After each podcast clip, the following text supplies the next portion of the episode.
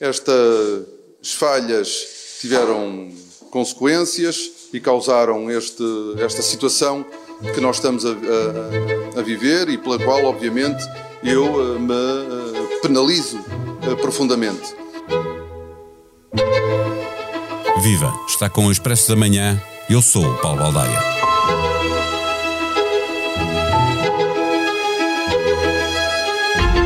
Num dia, o ministro Pedro Nuno Santos anuncia a solução milagrosa para o aeroporto de Lisboa, que faz em outubro 80 anos.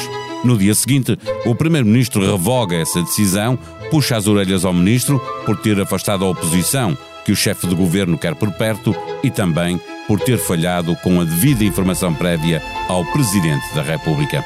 Isto foi de manhã. À tarde, Pedro Nuno Santos assumia a culpa, lamentava profundamente o erro grave e prometia melhor comportamento para o futuro.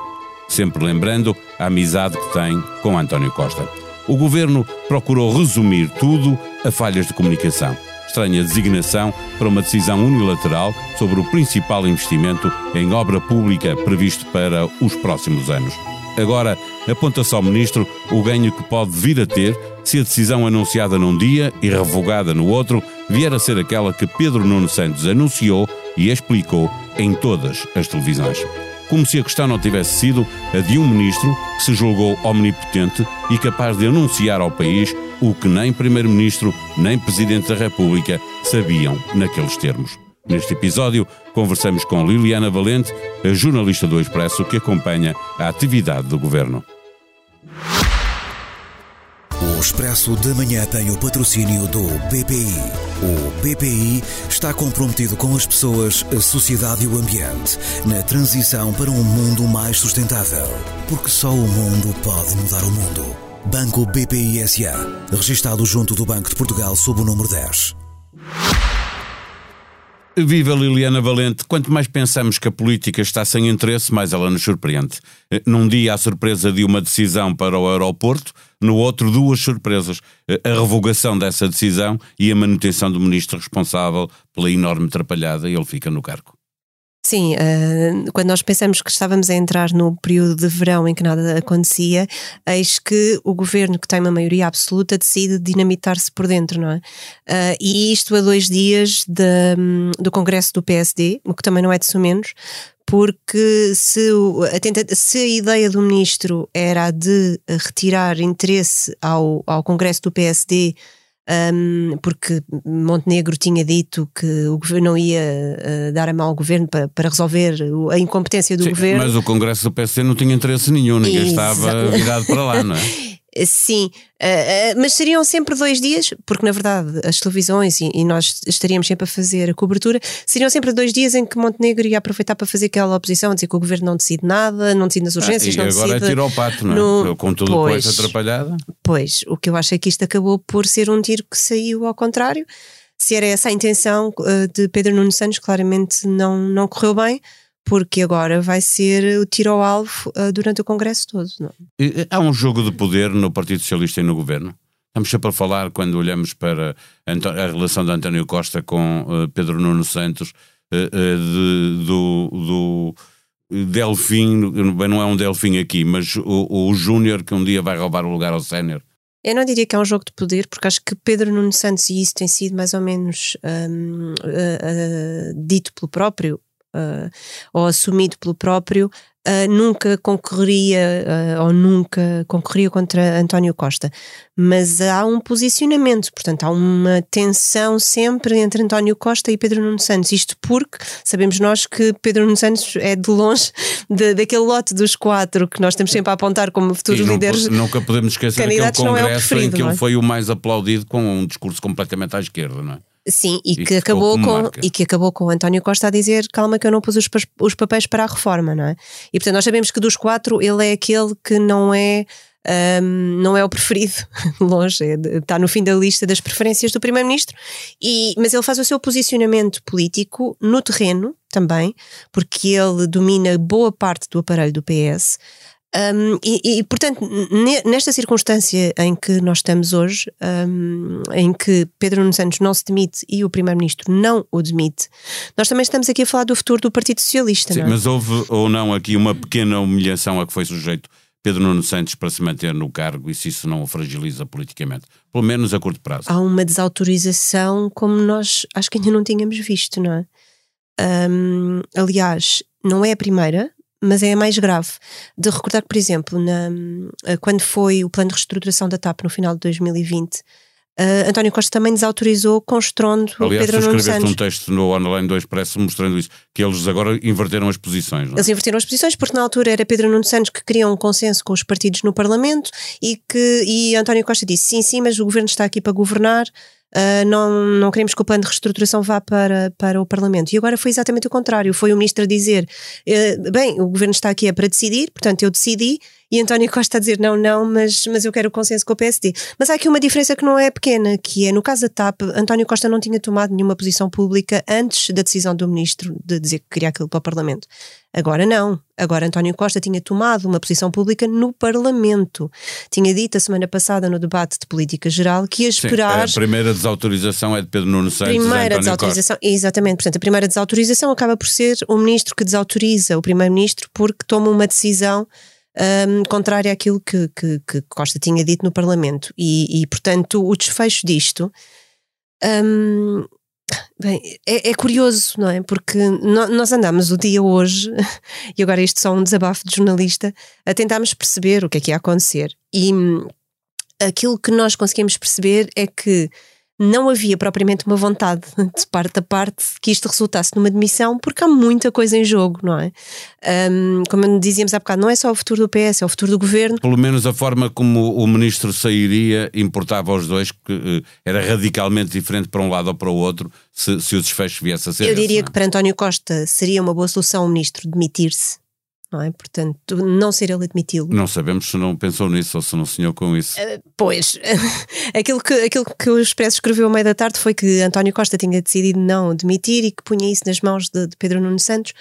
Um, e o do, da parte do ministro também não havia, porque vejamos uma coisa, um, olhando para a frente, Uh, seriam quatro anos, porque o governo tem maioria absoluta, seriam quatro anos em que Pedro Nuno Santos estaria na bancada parlamentar do PS Sim. a fazer e oposição mesmo, ativa é. ou calado. E com um desgaste muito grande dentro do próprio partido, porque Costa, António Costa a liderar eh, com, com o poder, e isso conta muito para os partidos, eh, eh, esvaziaria o poder interno que tem hoje Pedro Nuno Santos no PS. Uh, sim, e, e, e vejamos qual seria o posicionamento do ministro. É que Pedro Nuno Santos, apesar de ser rebelde e chamemos assim, uh, ele nunca foi infiel, no sentido nunca veio contar uh, e assumiu sempre, por exemplo, mesmo na, na, desautorização da TAP, ele assumiu o erro e nós nunca soubemos a verdade toda. Coisa que hoje também acho que aconteceu, porque os dois acabaram por fazer isso, ele assume o erro, mas não. Se há ali qualquer coisa que claramente nos parece que há, ele não o conta. Uh, portanto, ele não foi desleal, mas será que havia essa questão de quatro anos, ele ia manter a lealdade quatro anos? É que ele sairia fragilizado, não é? Ele sairia. Era uma travessia no deserto demasiado grande, era um deserto muito grande pois. mesmo. Eh, eh, mas olhar outra vez para aquilo que aconteceu, porque nós vimos Pedro Nuno Santos eh, num dia anunciou a decisão depois foi às televisões uh, explicar tudo e, e, na SIC, por exemplo, eu ouvi questionado sobre o facto do se o Presidente da República sabia ou não, ele disse com, com muita segurança, eu não informo de tudo o que decido o, o Presidente da República. Certo. E, e, e, depois no dia a seguir é obrigado a assumir palavras do Primeiro-Ministro com humildade o erro de não ter feito informação prévia ao Presidente da República ele achou que, que ao anunciar a decisão ela seria irreversível ou, ou sabia que o desfecho podia ser este que acabou por ser? Uh, Lembras-te quando Mário Centeno e, e, António Domingos andaram a negociar a questão da TAP? Havia uma questão que era o erro de processo mútuo. E, e eu, a dada altura, a dada altura, nesta, neste dia louco, eu disse assim: isto às vezes parece um erro de processo mútuo, ou pelo menos será essa a justificação que alguns darão, porque se do lado de, de Pedro Nuno Santos uh, havia a certeza que aquela era uma decisão do governo, uh, e foi essa a informação que saiu ontem uh, nos jornais quando saiu a decisão de que seria temporário Montijo e Alcochete definitiva, Do lado de Costa havia a assunção que aquilo era uma hipótese técnica, entre outras hipóteses. E, portanto, houve aqui uma.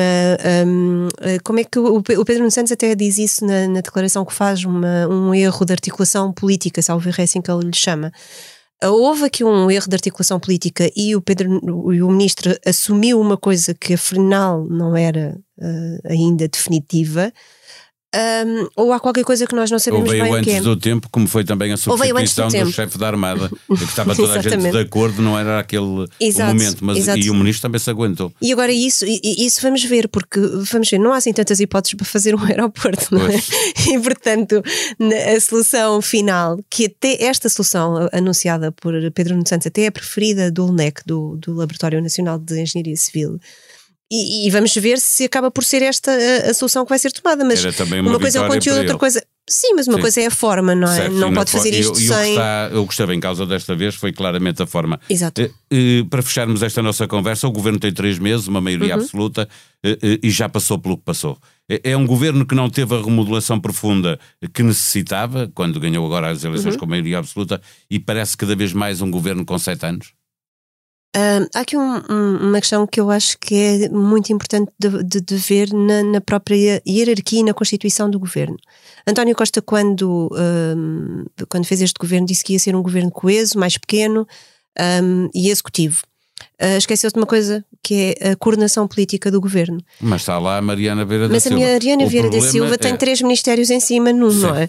E a Mariana e Vieira da Silva. enfrentar ela, Pedro Nuno Santos, não faz muito sentido politicamente. Eles não se enfrentam, não é? Até porque eles não. Não, não, não acho que seja bem esse o termo, porque isso teria de ser uma coisa que o próprio Primeiro-Ministro teria de resolver. Não? É? Sim, ou seja, eu acho que uh, Costa chama a si a coordenação política do governo. Uh, vejamos com, com, do, por efeitos práticos, a coordenação política está no, no primeiro-ministro. Já não há aqueles ministros coordenadores como havia no uhum. anterior executivo. Não há uma ministra como Mariana de Vieira, Vieira da Silva que geria politicamente também o governo uh, mais, reportando e também não há, e também não havia e também não havia nem sequer um secretário de Estado destinado à coordenação como era Tiago Antunes no, no, anterior governo. Portanto, António Costa acabou por ficar muito sozinho. O que é que acontece? António Costa tem passado muito tempo fora e tem passado muito tempo a pensar e, e quer dizer por força das circunstâncias. Isto não é uma crítica, é uma é, uma, é, é, um, é factual. Há, há, muita política internacional. Há muita política internacional. Portanto, uh, os ministros acabaram por ficar se calhar mais soltos, por assim dizer dizer. Só que Pedro Nuno Santos se calhar ficou tão solto, tão solto que acabou por entender uma coisa um pouco diferente daquilo que era a decisão do Primeiro-Ministro.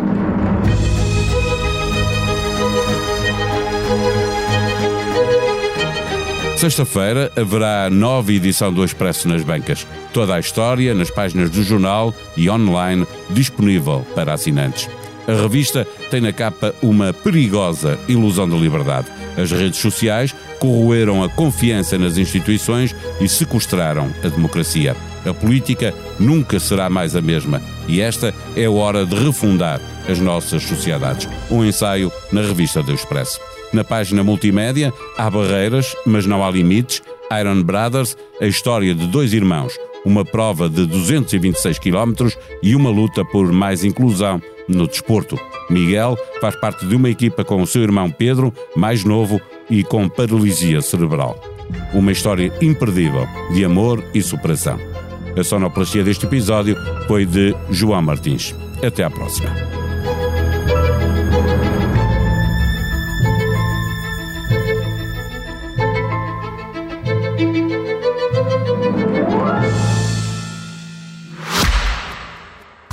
Expresso da Manhã tem o patrocínio do BPI.